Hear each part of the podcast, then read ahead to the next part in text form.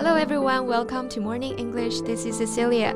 Hey guys, this is Jan. 欢迎大家收听早安英文。Hey Jan, have you been to a wax figure museum before?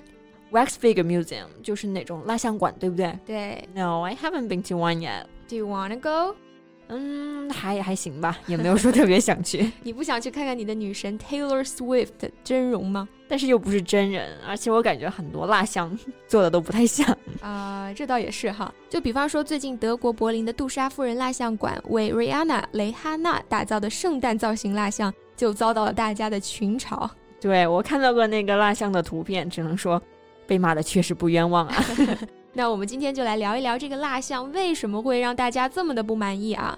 在节目的开始，给大家送一个福利，今天给大家限量送出十个我们早安英文王牌会员课程的七天免费体验权限，两千多节早安英文会员课程以及每天一场的中外教直播课，通通可以无限畅听。体验链接放在我们本期节目的 show notes 里面了，请大家自行领取，先到先得。其实这个蜡像一公布，大家就纷纷留言说 That is not Rihanna or melt it now，现在立马给我把它融掉。还有人说 Awful, that looks nothing like her。还有网友非常幽默的表示，This figure was apparently made by someone who's never seen Rihanna。给蕾哈娜做蜡像的人肯定从来都没见过蕾哈娜。哎，但是我记得我之前好像也看到过她的蜡像，就不长这样啊。 Yeah, Madame Tussauds first unveiled Rihanna's wax figure back in 2011, and it sported her short red hair.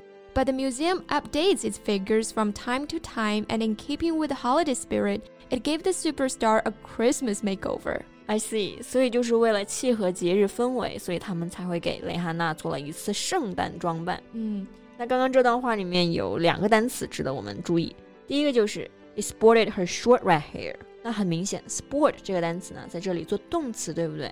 那这个时候呢，它就不是做运动的意思了，而是表示特意的穿戴，或者说故意显示什么什么东西。对，大家可以把它理解为 to wear something in a proud way. So what's the second word? And the second word is makeover. Makeover is a noun，它是一个名词，表示装扮的意思，包括这种外观上的改进呐、修饰啊、翻新啊，都可以用这个词。So for Rihanna, who first of all does not look black, sports a skimpy Santa suit and pearls with some truly terrible bangs. 哎，大家这里又听到了 sport，说她穿着紧身的圣诞服装，戴着珍珠项链，还有她这个齐刘海也是有一点，嗯，一言难尽啊。哎，大家知不知道齐刘海要怎么说啊？ 在英文当中呢，有专门的一个词来表示这种齐刘海，就是 bangs。嗯，不过大家要注意啊，表达齐刘海这个意思的时候呢，一定要用它的复数形式 bangs。Right，总之呢，粉丝对这个蜡像的态度就是做得很好，下次别做了。虽然是这样啊，但是能做到今天的这个规模和影响力，我觉得这位杜莎夫人还是非常传奇的啊。嗯，那在这里呢，也跟大家简单的介绍一下杜莎夫人本人呢。Tussaud was trained by Swiss master of wax anatomy Philip Curtius。嗯，师从瑞士蜡模师菲利普·科提斯。So Curtius and his young pupil moved to Paris, where in time she would model not internal body parts, but instead the likenesses of Voltaire, Louis XVI, Benjamin Franklin, and Jean-Jacques Rousseau。哎，醒醒，那你去蜡像馆看到这些蜡像？有没有很好奇他们是怎么做出来的？ Yeah, I was indeed very curious about the process. So I did research and found that each figure takes a total of 15 artists 3 to 4 months to complete. 真是个大工程啊！ Mhm. 那今天呢，就带着大家一起来还原一下蜡像的制作过程，感受一下这个蜡像是如何诞生的，怎么样？ Great idea. So the first step of the process is a sitting with the celebrity. 第一步呢，就是先跟这位名人见面。 During the sitting, more than 250 measurements of the celebrity are taken, including finding their exact hair, eye, and skin color. 对，一共要进行二百五十多次测量，这个过程还是相当严谨的。那我们描述测量这个动作，对什么东西进行测量，就可以说 take measurements of somebody or something. After the sitting is done, the figure is sculpted in clay. 嗯，接下来就是用粘土来雕刻人物。 雕刻用 sculpt 这个动词。那我们说用某种材料雕刻成某样东西，就说 sculpt something in or from or out of something。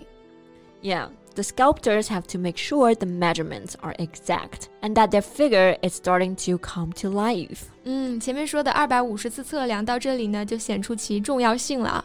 如果测量足够精准，粘土雕刻出来就会栩栩如生。对， 中文里面我们形容一个东西特别的逼真，就会像你刚刚说的一样，它栩栩如生，对吧？对那英文当中也是一样，就是说这个东西好像活了过来。所以呢，我们就用 come to life 这个短语。嗯哼，Next, the molding process takes place. This is when the wax comes into play. Figures are cast in wax for about 170 hours. 哎，到这一步，蜡像的蜡终于上场了。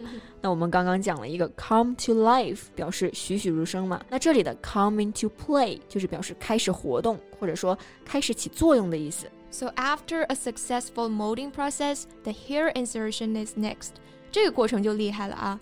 Each strand of hair is inserted individually by hand. This intensive process takes about six weeks to complete. 就是说，这些头发都是一小绺一小绺用手工插进去的。那这个大工程呢，大约要花六周的时间。嗯，这里有一个量词，大家可以注意一下，就是这个 strand，像我们说的一股线、一股绳子，或者是一绺毛发，都可以用 a strand of something 去表示。 Next, oil paints are used to mimic the exact skin tone. Artists are sure to make the skin translucent and a realistic texture. 啊，所以这些蜡像的肤色都是用油画颜料来调的。那我觉得这种皮肤的质地和纹理还是挺难还原的。那我们常常会说一个东西的质地、手感好或者不好，甚至说一种食物的口感怎么样，都可以用 texture 这个词，它就表示质地、手感或者口感。So what next? Once the skin is finished, they insert the eye and the teeth. The eyes are matched exactly to the subject's eye color. The teeth are designed from a mold that's taken during the sitting. 嗯，然后就来到最后一个步骤了。The final step is finding a wardrobe for the figure. Generally, subjects will donate a wardrobe for their figures to wear. Finally, finishing touches are made and the wax figure is ready for the spotlight. 那刚刚说的 finishing touch 就是我们常说的收尾工作，或者说最后的润色。 那完成收尾工作之后呢，蜡像就会被装在一个定制的条板箱中，送到他们的官方地点。Although all figures are made in London, each location has its own studio team to make sure their size figures are up to par, and maintenance is done daily. 对，那最后这些蜡像会有专门的团队来验收，确认是达到标准的。那这里用到 up to par 这个短语，par 它有标准的意思 ，up to par 就是表示达到标准。那到这里呢，一个蜡像的制作基本就完成了。听下来觉得还是非常不容易的啊， Yeah, now I feel I do want to visit one of those museums one day. 确实还是值得一看的。那今天的节目就到这里啦，Thank you so much for listening. This is Cecilia. This is Jen. See you next time. Bye. 今天的节目就到这里了。如果节目还听得不过瘾的话，也欢迎加入我们的早安英文会员。 成为会员，您就可以无限畅听我们每天一场免费的中外教直播课，以及两千多节原创系统课程了。今天我们限量送出十个七天免费试听权限，试听链接放在我们本期节目的 show notes 里了，请大家自行领取，先到先得。This podcast is from Morning English. 学口语就来早安英文。